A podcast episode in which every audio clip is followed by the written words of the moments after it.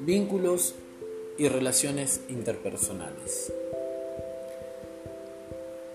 Nuestra sociedad y la cultura nos preexisten, preexistente, es decir, que éstas nos preceden y brindan herramientas que nos dan sentido y significación.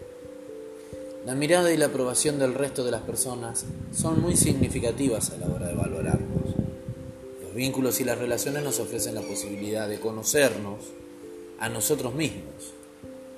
El poder interactuar nos ayuda a adoptar y a mantener muchas veces nuestros propios pensamientos, valores, creencias, una autonomía personal, se diría. Es muy importante y saludable tener una red de apoyo social bien consolidada, ya que actúa como un factor protector ante, cualquier dificultad, frustraciones, pérdidas, las enfermedades. Y existen muchas causas por las cuales nos hace difícil vincularnos y relacionarnos. Una que más suele estar presente tiene que ver con el hecho de no saber tratar y gestionar las dificultades de manera esquiva. Predomina esa dinámica de mantenernos con las personas, a veces y adecuadas. El encuentro con otras personas que pertenecen a otros ámbitos sociales con diversas percepciones, pensamientos, costumbres, valores y su forma de vivir. La clave está en poder aprender a manejar y gestionar las diferencias para desarrollar las relaciones y vínculos, volverlos sólidos y constructivos. A veces, las discusiones que son esperables, desacuerdos, conflictos, de cada persona tiene su percepción y forma de apreciar la realidad. Pensamos que son las únicas que valen y que el resto de las personas están equivocadas si no confluyen con las nuestras. Actuando de esta forma nos resultará muy difícil interactuar a nivel vincular y resulta importante poder estar abiertos al diálogo, ser flexibles y actuar con inteligencia emocional. En algunas ocasiones esta forma incorrecta de afrontar las dificultades y conflictos traemos de nuestra niñez patrones de conducta, de dinámicas, de relaciones aprendidos de nuestros adultos. Y ponernos en palabra todo aquello que nos molesta, nos enfada o simplemente necesitamos fundamental.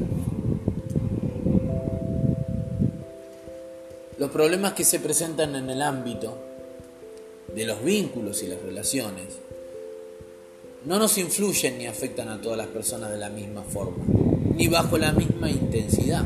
Cada persona tiene su estilo, afronta los problemas como puede, los lleva y los guarda en un rincón por ahí del pensamiento, los archiva o los puede llegar solamente a moligerar.